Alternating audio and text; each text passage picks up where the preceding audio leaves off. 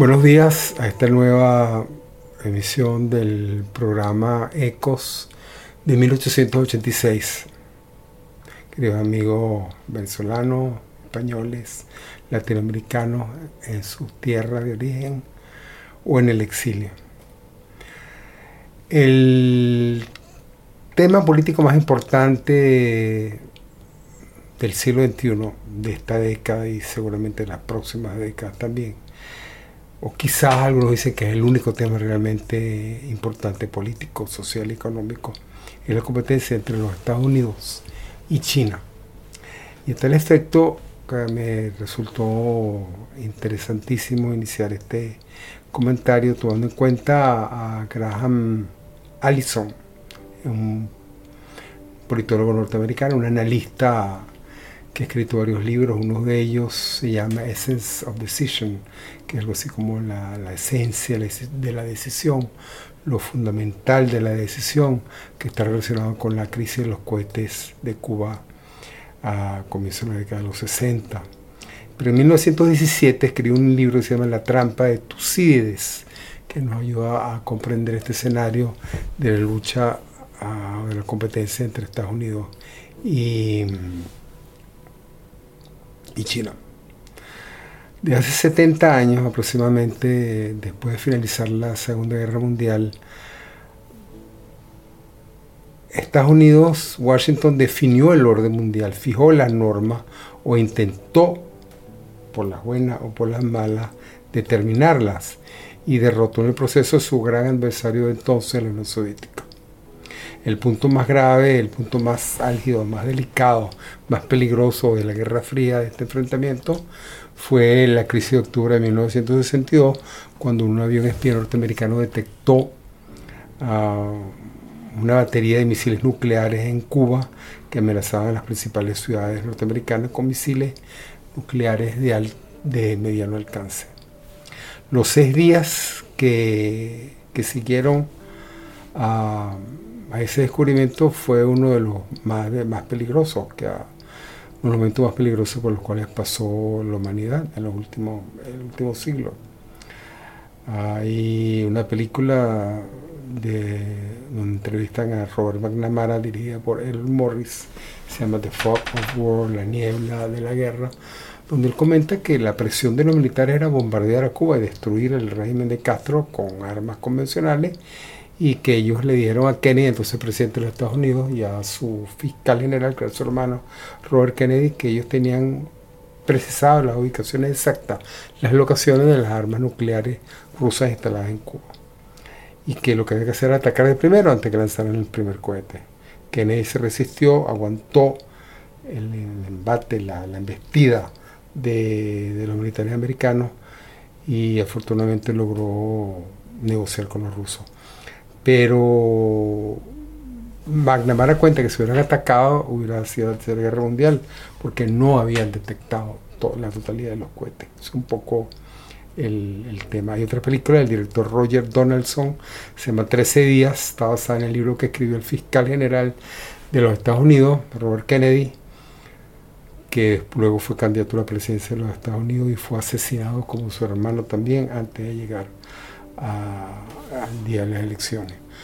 Ambos tienen unos enfoques muy interesantes sobre el tema, pero esta es, este es el miedo, el terror a que nos acostumbramos una generación en los años 60. Mamá, el 28 de noviembre, por ejemplo, para que tengan una idea, nos llegó a vivir a una despensa que había en la casa donde había agua, comida, enlatado, atún, sardina, este, porque era casi seguro o era probable o se vislumbraba la, la, posibilidad de una tercera guerra mundial. Y nos llevó en la mañana a misa a confesarnos a comulgar. Pues podíamos morir realmente. un poco ese es el terror de una guerra atómica. Pero, y ese libro de Graham Ellison, que no es el que estamos analizando hoy, La trampa de Tucídides, sino Esencia de la decisión, cuenta también muy bien la historia. Ahora, la, ¿qué está pasando ahorita?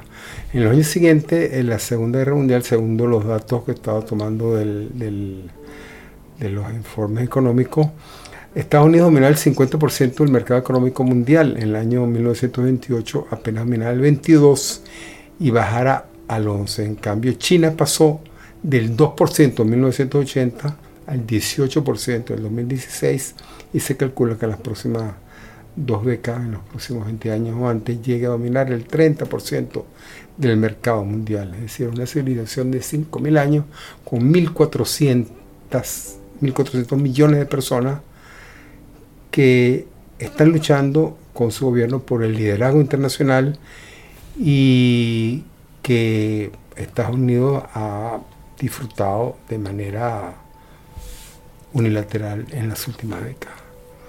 Y Estados Unidos, China supera a Estados Unidos solamente en su crecimiento económico, sino algo más importante, en la población y en la educación. En el año 2015 la Universidad de Tsinghua, donde Xi Jinping, o el presidente Xi Jinping de China, estudió ingeniería, él además tiene un doctorado en teoría política, la Universidad de Tsinghua superó a MIT, al Instituto de Tecnología de Massachusetts, como la universidad número uno del mundo en ingeniería, de acuerdo al US News and World Report, la revista que, que, analiza y clasifica a las universidades del mundo y de los Estados Unidos de acuerdo a su la calidad de enseñanza. China gradúa cada año 1,3 millones de estudiantes en ingeniería y en economía. Estados Unidos actualmente gradúa alrededor de 300 mil. Entonces la competencia no es solamente desde el punto de vista económico, la competencia es por el futuro. ¿Quién va a dominar el planeta? ¿Quién va a ejercer un, liderazgo en los países del tercer mundo, en Europa y en el planeta? Es decir, no, solamente, no se trata solamente de liderazgo militar. Y claro, y lo importante es darnos cuenta que mientras más veamos para atrás, más seremos capaces de comprender el futuro. Si vemos 100 años para atrás, seremos capaces de entender, de visualizar y de vislumbrar cómo ocurrirán los próximos 100 años. Ah, y esta situación, esta trampa de Tucídides que analiza Graham Allison, es una es un análisis de una situación que ya ha ocurrido, según el autor, 16 veces en los últimos 1500 años, empezando por, por Esparta y, Atenas. Uh, Esparta era la ciudad, el estado, ciudad-estado más importante de Grecia, y cuando los persas invadieron por primera vez y fueron derrotados en Termópila y luego en Salamina, uh, el estado, un estado militar con el mejor ejército de la zona, pero luego Atenas se fue desarrollando, fue estableciendo alianzas comerciales y políticas en el Egeo, a lo largo del Mediterráneo, al sur de lo que es hoy Italia, en otras ciudades de, la zona, y fue casi como roncando en la cueva de Esparta, y a Esparta no le gustó, porque ellos eran la potencia, ellos no iban a tolerar que ninguna otra potencia que no fuera ellos dominara el Egeo. Y ahí surgió, eso fue la guerra del Peloponeso que narró con detalle el primer gran historiador del mundo occidental, Tucídides, que escribió La Guerra del Peloponeso, del cual toma Graham Ellison el título de Sobre la trampa de Tucídides, que tiene como subtítulo el libro, ¿Pueden los Estados Unidos y la China escapar a la trampa de Tucídides?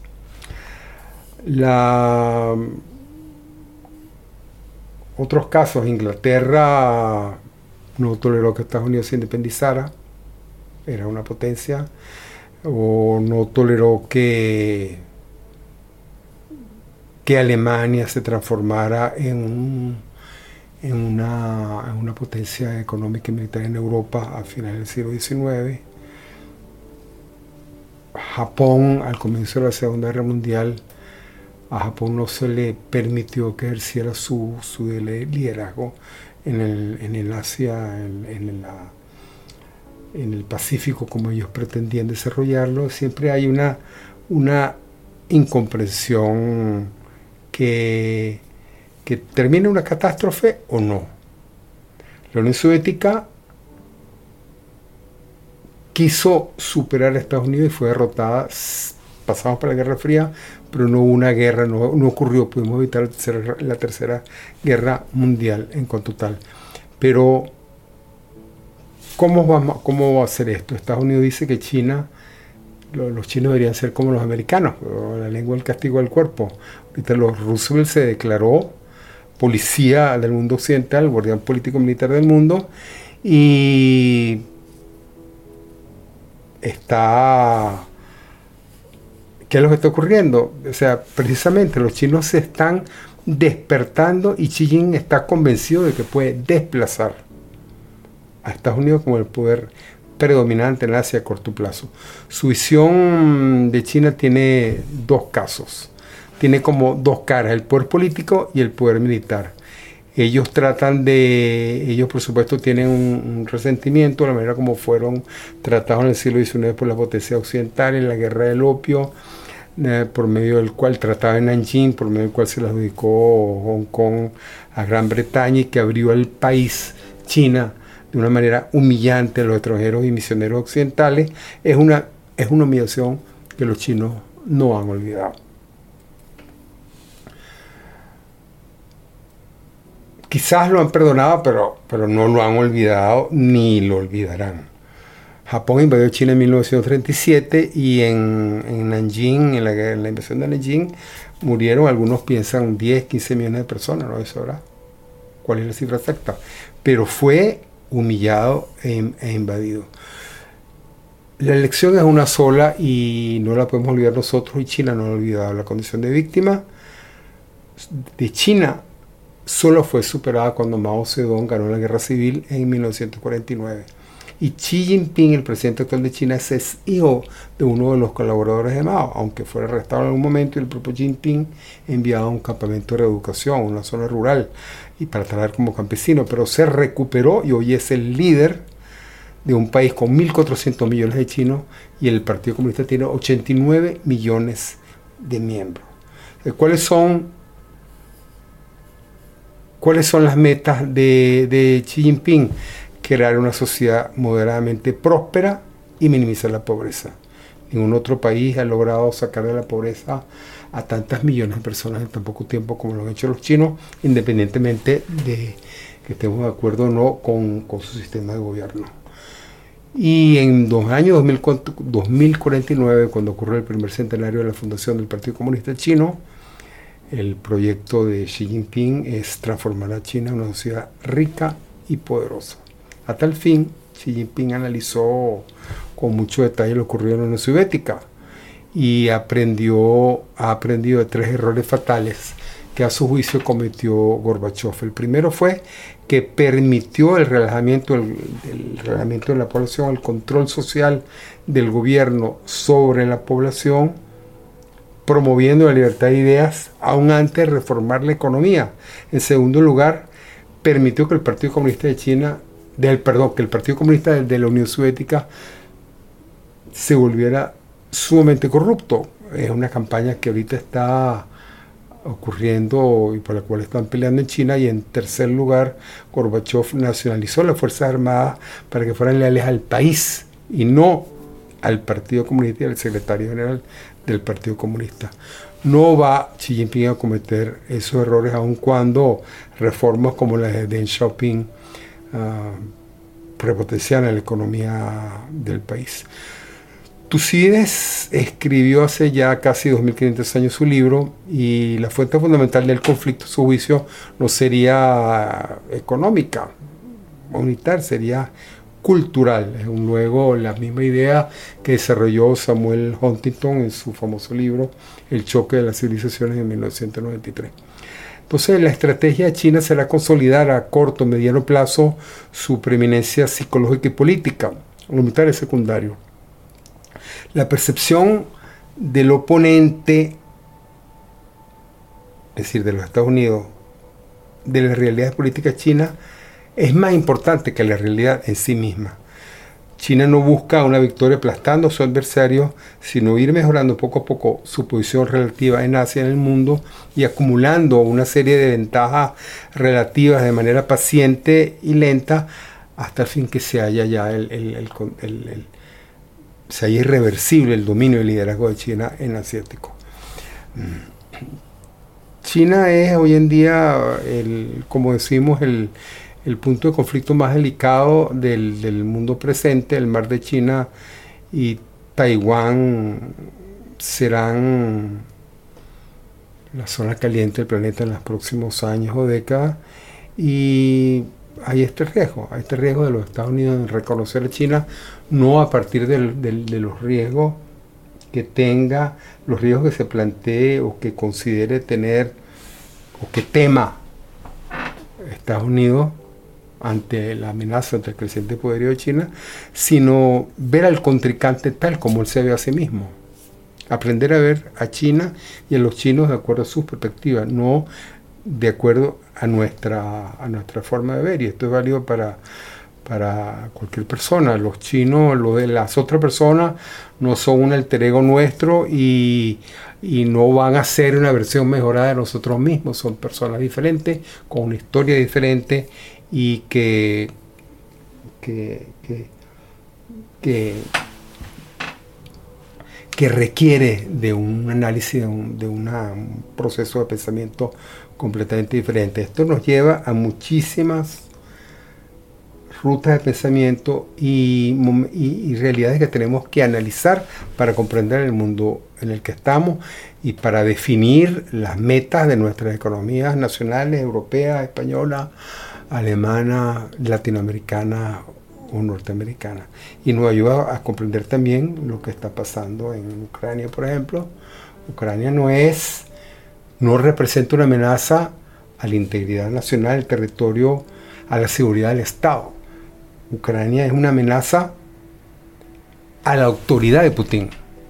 De la misma manera que Taiwán no es una amenaza al poder militar chino, pero sí pudiera ser una amenaza a la autoridad del Partido Comunista Chino sobre su población. Entonces, todo lo que está ocurriendo hoy en día y lo que va a ocurrir en el día desde el punto de vista económico, político y militar va a estar definido por esta, esta polaridad entre China y Estados Unidos que tendremos que analizar y a la cual me gustaría regresar más adelante.